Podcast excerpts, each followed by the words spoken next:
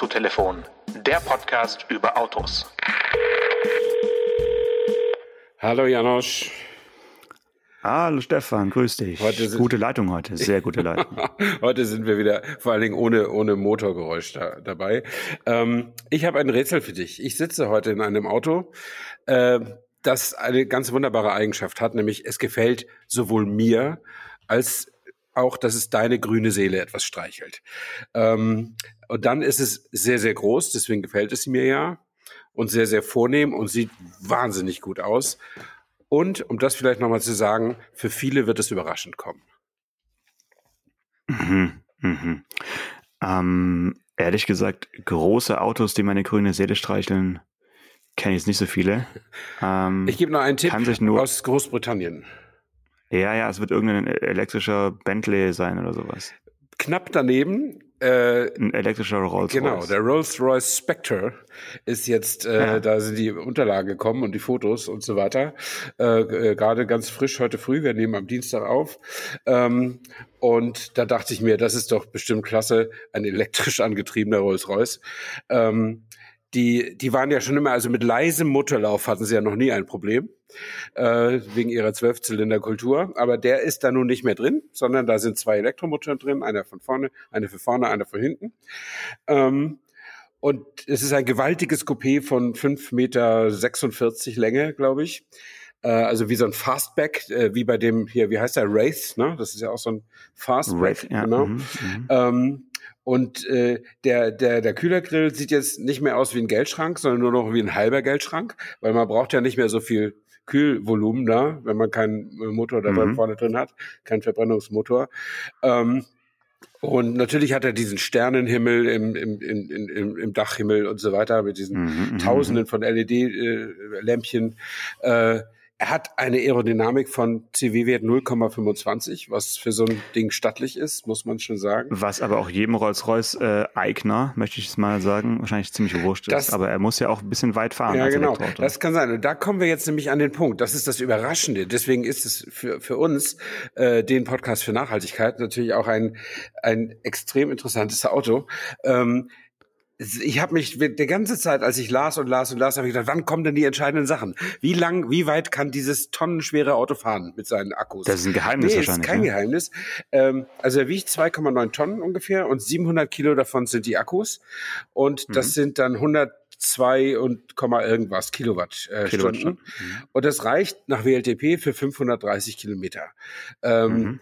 Das äh, wird natürlich auch im Alltag nicht, äh, nicht erreicht werden, nehme ich mal an. Ähm, und der Normverbrauch 22,2 Kilowattstunden, ich glaube, ist auch schwierig.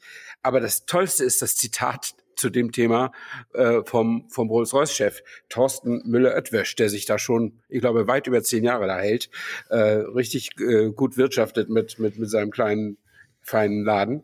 Ähm, der sagt, unsere Kunden genießen Unsere Kunden genießen es, nicht an einer Genau. Tankstelle zu fahren. und den Spectre Ehrlich? Das sagt er? und den und den Spectre zu Hause laden zu können. Das Ja, ist mal genau. das flammende Plädoyer für die Wallbox äh, in einer reiche Leute Garage und sich nicht zu Kreti und Pleti an die Lase, Ladesäule zu stellen. Und also seien wir mal ehrlich, ein Rolls-Royce ist das perfekte Langstreckenfahrzeug, aber jemand, der sich einen Rolls-Royce leisten kann, äh, braucht den nicht für die Landstrecke, dafür hat er ja sein Flugzeug. Er braucht den für den Weg von zu Hause zum Flug zum Flugplatz. Also vielleicht für 50 Kilometer oder so. Und dann kann man natürlich auch mit dem bisschen äh, Reichweite mit so einem Elektroauto ganz gut leben. Und für den Rest hast du ja den Fahrer, der sich darum kümmert.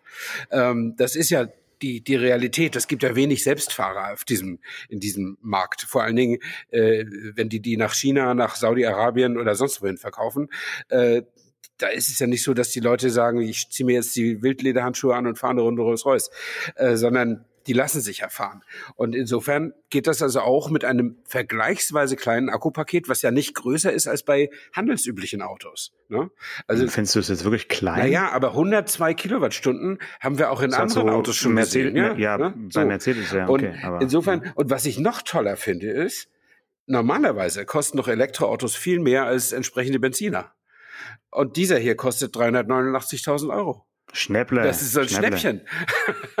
also ich muss sagen, ich bin jetzt nicht so vorbereitet, weil das echt erst 15 Minuten vor, vor Sendebeginn oder Aufzeichnungsbeginn kam. Ähm, ich, man hätte noch mal den, den, den Preis vom Rolls-Royce Wraith checken müssen. Der liegt vielleicht noch einen Tick drunter. Aber ich habe bei Rolls-Royce immer so eine halbe Million im Kopf. Also so ein Phantom zum Beispiel. Ja. Drunter geht's eigentlich drunter geht's los. Ja. Eigentlich 480 oder was der kostet. Äh, und da ist er 389.000. Ich meine, das die Zielgruppe sitzt das auf einer halben Arschbacke ab, ja. Das ist überhaupt nicht schlimm. Und äh, das finde ich schon sehr beeindruckend, dass die das gemacht haben. Ich meine, jetzt, jetzt muss man mal sagen, seit Rolls-Royce von BMW übernommen worden ist, ähm, haben die nicht nur die Marke wiederbelebt, also den, diesen klassischen Phantom gemacht und dann einen Ghost entwickelt, ein vergleichsweise kleines Auto für ein Rolls-Royce, für Selbstfahrer, die es tatsächlich ja auch geben soll.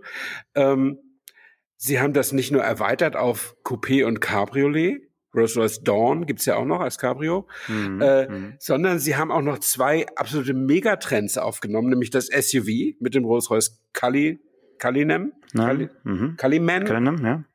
Nee, Kalinen. Kalinen, ja. genau. Und jetzt das Elektroauto. Also, das, ich meine, diese Marke hätte locker darauf verzichten können, Elektroautos zu bauen. Wir hätten trotzdem ihre Autos verkauft, ja. Aber äh, das finde ich irgendwie schon sehr beeindruckend.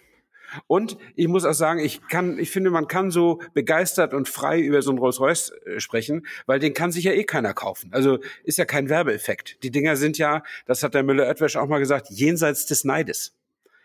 Hm, ja, das ist richtig. Das ist einfach so. Also, ich habe natürlich sofort überlegt, was für Technik äh, steckt da drin. Es, es kann ja im Prinzip nur die Technik sein vom äh, BMW i7. Ne? Es ist ja BMW-Technik. Ja. Die, die werden jetzt ja keine neuen äh, keine neue Akku-Technologie da eingebaut haben, vermute ich jetzt mal. Ähm, und wenn du jetzt die beiden Preise vergleichst, ne, also so ein i7, der geht ja bei 139.000 äh, oder ja, ja 100, 100, 900, glaube ich, geht er los, genau. Ähm, den kriegst du auch mit, mit vielen Extras auf vielleicht so 190.000, schätze mhm. ich mal. Aber dann ist halt nochmal, das ist eben dieser, dieser nicht vorhandene Neidfaktor, dann nochmal fast das Doppelte und dann bist du bei dem. Ne? Ja. Also es ist schon, es ist schon jenseits von Gut und Böse. Ja. Und es ist ja, glaube ich, jetzt in dem Fall so gewesen, dass sie den in äh, Goodwood vorgestellt haben, wenn ich es richtig mitbekommen habe. Ich war dies Jahr nicht äh, in Goodwood. Mhm. Das ist ja auch so ein Treffen der, der Autofans. Ähm, aber ein Auto, in dem bisher ein Zwölfzylinder möglichst vibrationsarm und leise äh, für Vortrieb gesorgt hat, jetzt halt einen Elektromotor einzubauen, ist ja irgendwie auch ja eine logische Folge mhm. der, der Entwicklung. Ja. Ähm, ja. Mal gucken. Vielleicht, äh, weiß nicht, jetzt sind wir mit dem Stelvio über den Stelvio Pass gefahren, vielleicht eines Tages mit dem Spectre irgendwie zu in, James Bond. in der Original, zu James Bond, wollte ich gerade sagen, in der originalen äh, Filmlandschaft nochmal ein bisschen rumgurken. Ist alles möglich. Ähm, die Veröffentlichungen zum, zum äh, Spectre finde ich bis jetzt ein bisschen einseitig, muss ich sagen. Ich habe ähm, mit ja, mit einem Live-Googeln im Prinzip sofort den gleichen Text gefunden, den du äh, auch vorliegen hast. Genau. Und ähm, ja, das ist das dann zu, zu viele interner, aber äh, ist schon schwierig, finde ich, dass jetzt da nicht mehrere gleichzeitig erscheinen konnten, ne? weil ich glaube um 1 Uhr 5 oder sowas ging die Pressemitteilung heute raus. Also ich habe sie um 1 Uhr 5 bekommen, mhm. auf Englisch wohlgemerkt. Äh, und der Text, den du da vorgelesen hast, ist um 1 Uhr 11 auf Deutsch entstanden. Also hat auf jeden Fall der Kollege den Text schon äh, deutlich vorher ja, gehabt. Ja, das ist ja oft, oft und so. Und das ist oft so, aber man ist selten, sage ich mal, der Einzige. Ne? Ja. Das ist, kommt jetzt nicht oft vor. Gut, dann, äh, dann ist das eben so exklusiv wie das Auto sozusagen. Ich habe genau. jetzt auch noch mal ganz leise live gegoogelt. Also der Rolls-Royce Wraith, dieses äh, äh V12 getriebene Coupé, kosten Huni weniger. Kostet 100.000 ne? weniger, also 285.000. Ja. Insofern ist es doch nicht so ein Schnapper für 389.000, aber okay, für diese Klientel absolut leistbar. Ähm, und die technischen Daten noch zum Schluss 584 PS insgesamt 900 Newtonmeter. Also da kann man schon fahren und abgeregelt ist er natürlich da kann nicht. Man schon fahren. Also der, der geht jetzt nicht bei, bei 150 klappt er nicht in sich zusammen, sondern der kann auch 250 fahren. Wahrscheinlich das, das dann aber wirklich nur 80 Kilometer weit oder so, keine Ahnung. Ähm, und äh, ja, so, so ist es halt. Ja. Äh, also wenn du jetzt schon googelst, ja. ja und wenn wir schon über unbezahlbare und bezahlbare Autos reden. Dann google mal ganz kurz noch äh, Kia Picanto. Da äh, kam ja auch heute das Facelift. Und das ist, also du weißt, ich bin großer Kleinwagen-Fan, ja. auch Kleinstwagen. Ich finde es super. Ähm, aber wenn man sich das Auto anschaut, bei, jetzt bei den neuen Fotos mit, mit dem sogenannten neuen Gesicht, was meiner Ansicht nach wirklich keins mehr ist, sieht aus wie, wie Darth Vader oder ne, in die Richtung.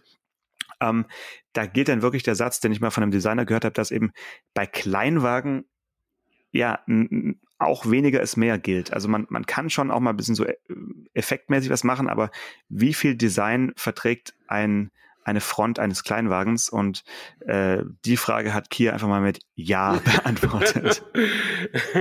ja, ja, ich sehe den hier auch gerade. Das ist schon, äh, äh, ja.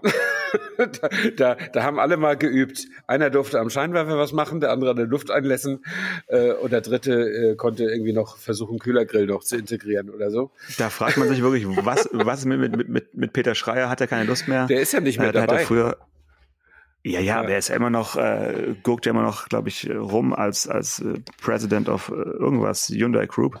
Und ähm, hätte da bestimmt in, vor, vor ein paar Jahren noch gesagt, immer halblang jetzt. Komm, Too much. bisschen ja. Reduktion aufs Wesentliche.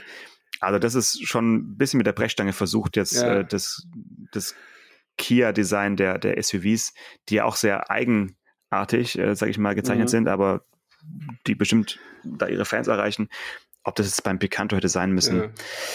Also ah ja, okay. ich, ich, glaube jetzt, ich bin so ins Unreine gesprochen, mhm. es ist, glaube ich, so ein bisschen auch so ein Unterschied in der Leitkultur. Natürlich sind Designteams heute weltweit international besetzt. Also mit Sicherheit arbeiten im Kia-Design nicht nur Koreaner, sondern auch reichlich Europäer, Amerikaner und so weiter, so wie das bei ja. jeder Firma ist. Trotzdem glaube ich, gibt es eine andere Leitkultur bei Kia als zum Beispiel bei, bei Volkswagen oder bei Mercedes.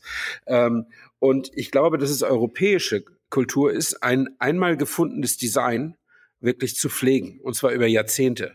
Äh, Europäisch? Ja, also wie den Mercedes-Stern, ja. wie, wie ein VW-Gesicht, ja. wie wie, wie die BMW-Niere oder sowas, ja. Das ist ein BMW ist für Zweijährige als ein BMW zu erkennen. Und Kia war mit diesem Tigernasengesicht auf dem Weg dazu. Die hatten, ja. ein, das, das war eine von Peter Schreiers größten ja. Leistungen, in diesen Zeiten, wo jede Hinz und Kunst Autos bauen, äh, ein Gesicht zu finden, was es noch nicht gab. Oder was es zumindest nicht so weit gab, dass es in meinem, im kollektiven Gedächtnis groß drin gewesen wäre. Ja. Und dieses schaffen sie es wieder ab. Keine 20 Jahre danach. Statt es ja, durchzuziehen, gut. durchzuziehen, durch. Du kannst auch neue Autos um dein, die, um dein Signature-Design herum konstruieren, siehe BMW. Ja.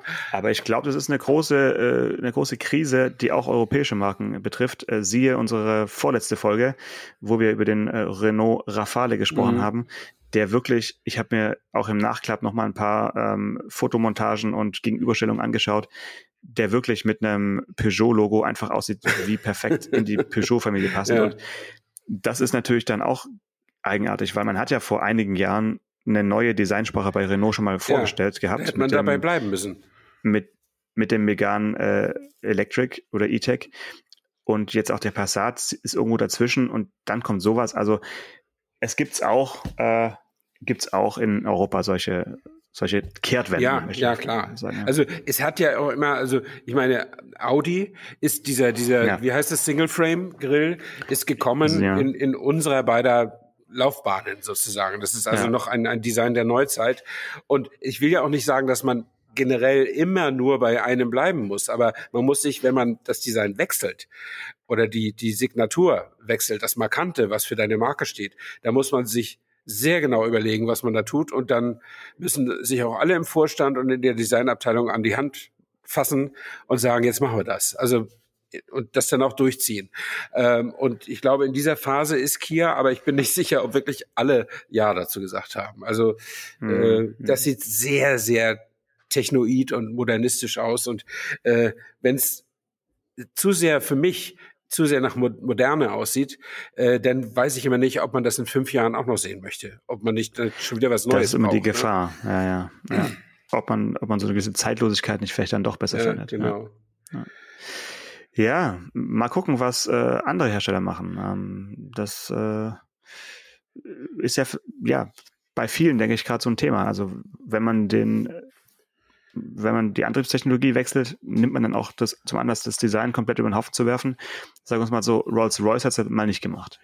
Der ist immer noch als Rolls-Royce irgendwie erkennbar. Ja. Auch wenn er wahrscheinlich bei genauem Hinsehen äh, neue Dinge hat, äh, aber es ist trotzdem von außen jetzt nicht komplett, mhm. äh, dass man sich fragt, what's that? Ja, wie gesagt, der Kühlergrill ist nicht mehr so hoch wie die gesamte äh, Fahrzeugfront, ähm, aber der Rolls-Royce Spectre strahlt, strahlt dieselbe Wuchtigkeit aus wie alle anderen Rolls-Royce auch und schon durch diesen Auftritt ist der schon erkennbar von weitem irgendwie so. Ne? Und ich, ich finde, man merkt das auch immer, äh, das ist ja, geschieht ja nicht alle Tage, dass man Rolls-Royce im Alltagsleben an einem vorbeizieht.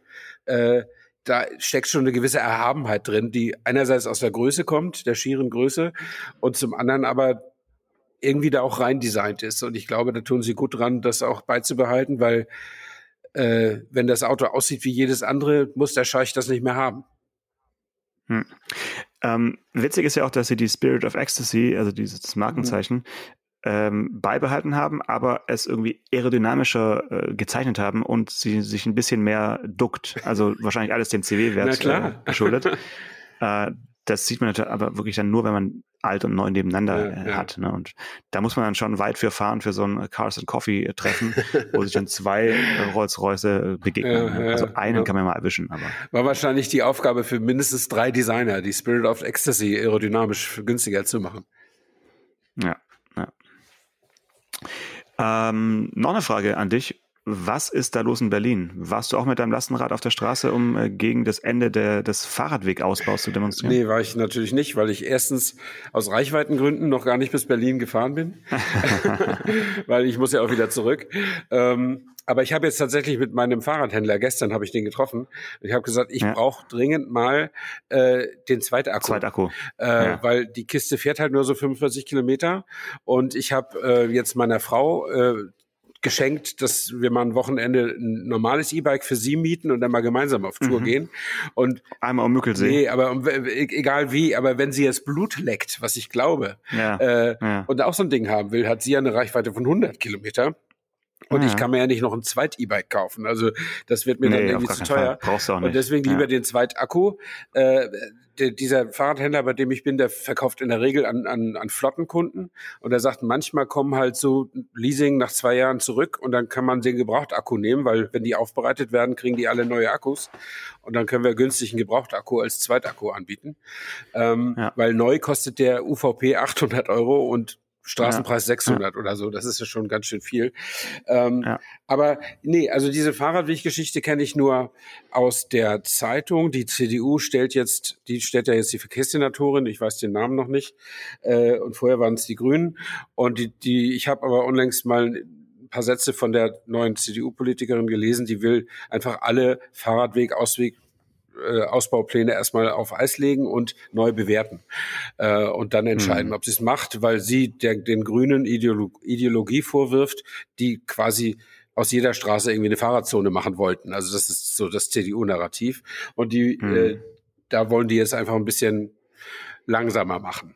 Die Friedrichstraße mhm. ist ja nur auch wieder offen für, für, für Autoverkehr. Äh, das, ja, endlich. Das war ja, das war ja hart umkämpft. äh, aber dazu kann ich aus, aus also eigenem also, Erleben nicht viel sagen. Meter. Ja, ja naja, ja, also ich, ich schon, Moment, ich schon. die paar hundert Meter, das ist, also ich, ich bin nicht oft in der Friedrichstraße, aber ich weiß, dass, dass die Friedrichstraße ein, eine zentrale Achse in, in Mitte ist. Und wenn man die zumacht, dann fahren halt die Autos durch die kleinen Straßen drumrum. Äh, denn es ist ja eben nicht so gewesen, dass die Leute sagen, oh, da kann ich nicht durchfahren, dann nehme ich den Bus oder die U-Bahn, sondern die fahren hier mit ihren Autos andere Wege. Und äh, das hat also aus meiner Sicht nicht allzu viel gebracht. Ähm, und, äh, und ich persönlich bin auch kein ganz großer Freund von diesen Fahrradspuren, die mitten auf Straßen gepinselt werden. Fühle ich mich immer so ein bisschen unsicher drauf und äh, bin lieber auf richtigen Fahrradwegen oder eben richtig auf der Straße. Hm.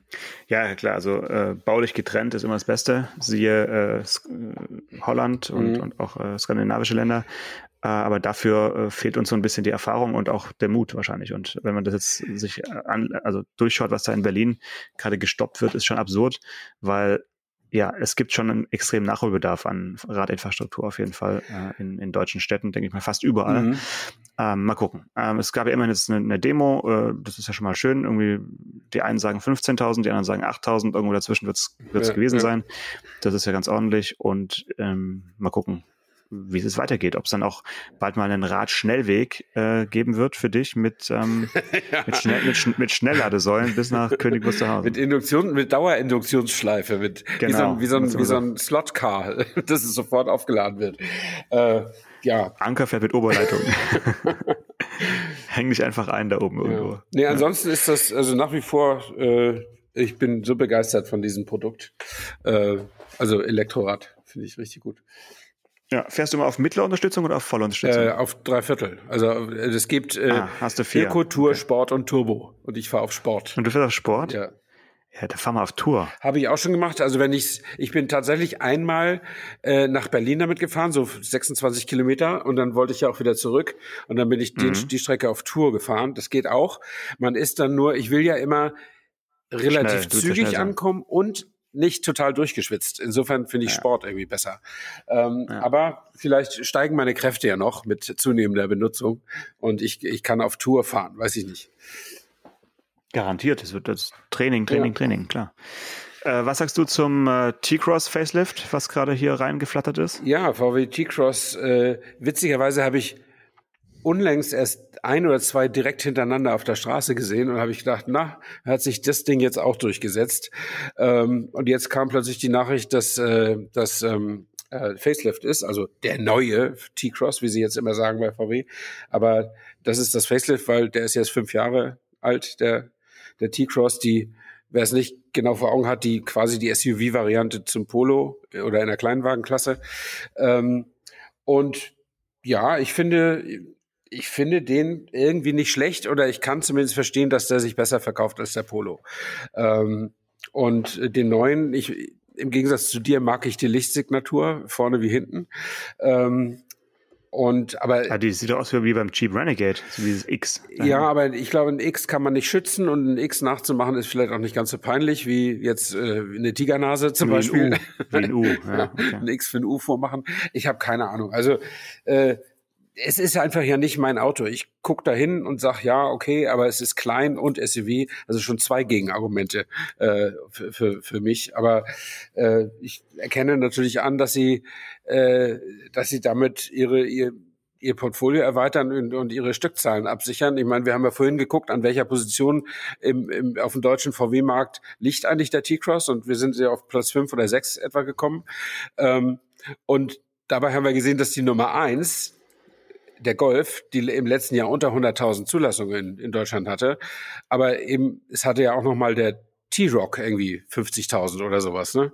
Also man, man muss offensichtlich mit SUV-Modellen sein Portfolio erweitern, wenn man nicht äh, in Schönheit sterben will. Hm. Deswegen sprechen wir drüber, sonst würden wir auch gerne darauf verzichten, auf die Thema, auf die Themen SUV.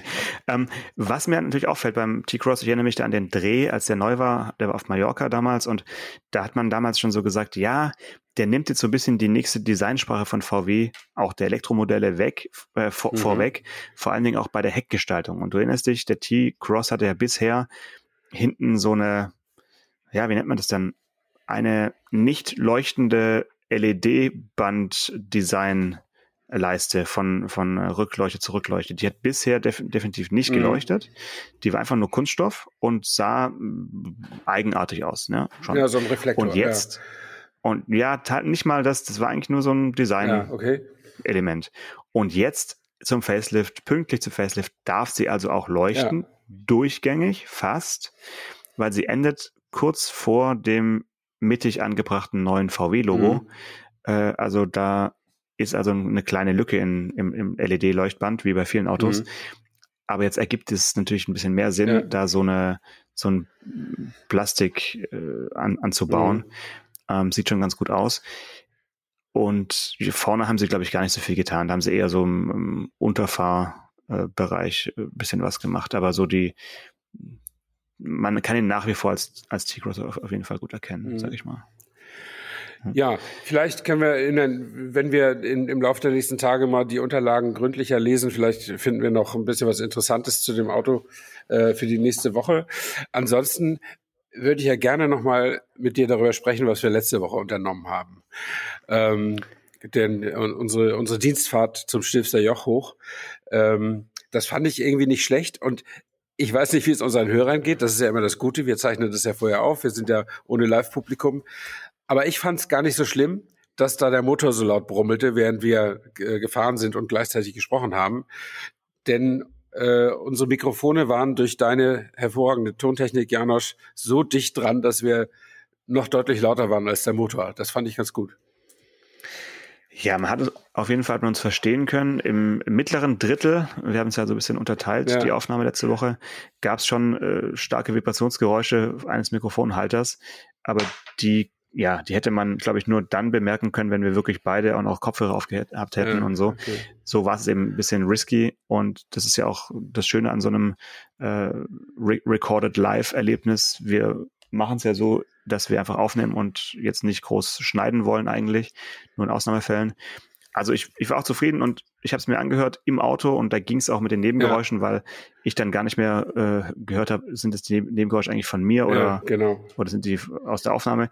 Die Fahrgeräusche des ähm, Audi R8, ja, der den, uns da im Nacken saß, hat man, gut, gut gehört. gehört ja. und also ja, alles in allem finde ich es gut und es war jetzt auch beim nochmal anhören äh, wie soll ich sagen, unterhaltsamer für mich als in dem Moment, als wir gerade aufgenommen hatten und ich dachte, ah, will, man sowas wirklich jetzt anhören? Aber so mit, mit ein bisschen Abstand ist ja oft so, war es irgendwie dann ganz okay. Ja, ja. Also ich fand es auch, Können wir noch mal machen. Ich fand es auch nicht so schlecht. Genau, wir können ja, wie gesagt, äh, tatsächlich mal mit dem, mit dem Spectre durch Specterland fahren und ja. dann sehen, dass sich, dass, dass sich gar keine Nebengeräusche entwickeln. Das wäre natürlich schön. Ähm, Ruth, wenn du uns hörst, bitte Mach was klar.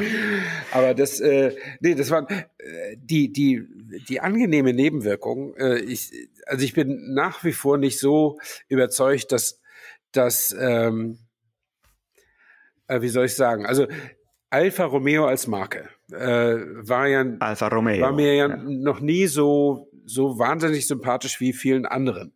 Und ich habe auch jetzt. immer, ich, nee, ich habe auch immer gedacht, nur weil du eine tolle Historie hast, hast du es ja nicht mhm. verdient, in der Gegenwart und in der Zukunft große Erfolge zu haben. Du musst ja immer auch gute Autos bauen und so.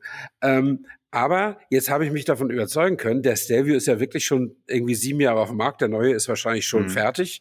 Ähm, und der fährt sich richtig gut.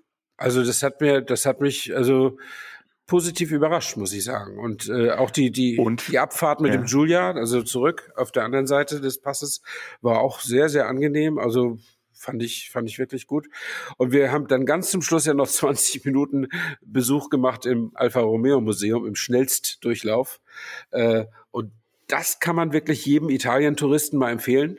Arese heißt der Ort, einfach mal googeln. Ähm, mal das Alpha-Museum zu besuchen. Da stehen dann wieder die Historie, die schönen alten Autos, aber die sind auch wirklich schön.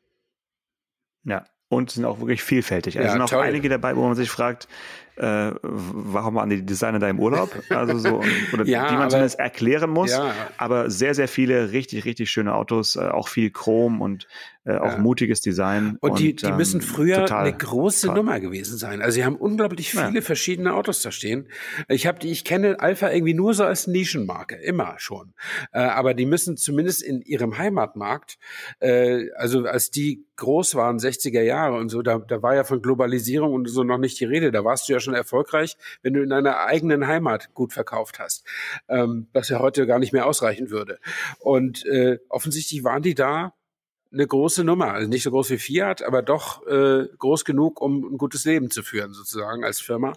Äh, denn sonst kann da nicht so eine reiche Modellvielfalt entstanden sein, wie die, die sie da im, ja. im Museum zu zeigen haben. Also wirklich, wirklich überraschend gut, ja auf jeden Fall so viel, dass es nochmal eine eigene Folge wert wäre, finde ich, äh, da nochmal einen Museumsbesuch mit bisschen mehr Zeit als 20 Minuten äh, zu, zu haben. Das kann man sich ja mal für die nächsten äh, 233 Folgen mal vornehmen.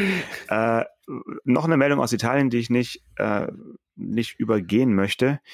Ähm, Fiat beendet die Produktion von grauen Fahrzeugen. Und das finde ich mal eine Meldung unter dem Motto Italien das Land der Farben, Fiat ja. die Marke der Farben. Äh, verzichten sie also künftig ab dem neuen Fiat 600 äh, äh, auf die Farbe Grau. Also auch auf Silber? Äh, also Grau und alle ihre Abstufungen? Auf Grau. Okay. Sie sagen momentan auf Grau. Okay. Ähm, die aktuelle Modellpalette von Fiat stellt 21 Farbtöne zur Wahl unter den neun Uni- und zwölf Metallic-Farben finden sich unter anderem Orange, äh, Entschuldigung, ich, ich präzisiere, Sicilia Orange, Paprika Orange, Passione Rot, Blue Di Pinto Blau, Italia Blau, Venezia Blau, Oceano Blau, äh, noch irgendein Blau, noch ein Grün, noch ein Grün, ein Roségold, Schwarz und natürlich, das ist die schönste Farbe, Gelato Weiß. Alle Farben erinnern an die einzigartigen Landschaften Italiens und erzeugen natürlich, wer weiß es, Dolce Vita Stimmung. Hm. Und das ist wirklich für mich bisher die schönste Pressemitteilung des Jahres. Ja, also das finde ich auch. Also und, und wenn mit Grau auch wirklich Silber gemeint ist, offensichtlich ist es ja, du hast ja kein Silbermetallic vor, vorgetragen, äh, dann kann ich nur sagen Hut ab. Also das ist wirklich, wir haben ja einen Fiat 500 äh, und der ist in Grigio, leider. Genau wie mein Passat auch in Mangan Grau ist. Also wir haben zwei graue Autos vor der Tür, was echt nicht so schön ist. Aber äh, da, da, da war eben nichts anderes verfügbar, als meine Frau den, den Fiat gekauft hat. Die anderen waren schon alle weg. Ähm, aber ab demnächst wird man also nicht mehr in die Verlegenheit kommen, ein so schönes Auto wie den Fiat 500 als graue Maus vor die, sich vor die Tür zu stellen. Das finde ich gut. Ja. Und es gibt ja wirklich noch ein schönes Video dazu äh, von dem äh, Olivier François, von dem Fiat-Chef, ja. der also ein, ein, äh, ein Auto in einem riesigen Farbeimer versenkt und äh, lohnt sich anzuschauen. Mhm. Also schöner Marketing-Gag. Ja. Und ich dachte erst irgendwie ein April-Scherz, aber mhm. es war Ende Juni. Ja. Also es muss, muss ernst gemeint sein und äh, ja, finde ich, finde ich eine sehr, sehr schöne Sache. Ja, also da können wir doch nur hoffen, dass sich Mercedes dem anschließt und dass es wieder mehr rote und türkisgrüne C- und E-Klassen gibt. Ja, war ich zu bezweifeln. Ähm, schöner, schöner Vorgriff auf nächste Woche. Können wir mal nächste Woche drüber philosophieren, über die Modellpalette von Mercedes-Benz. Alles klar, dann bis dahin. Bis dann, mach's gut. Ciao, Stefan. Ciao. Autotelefon, der Podcast über Autos. Mit Stefan Anker und Paul Janosch Ersing.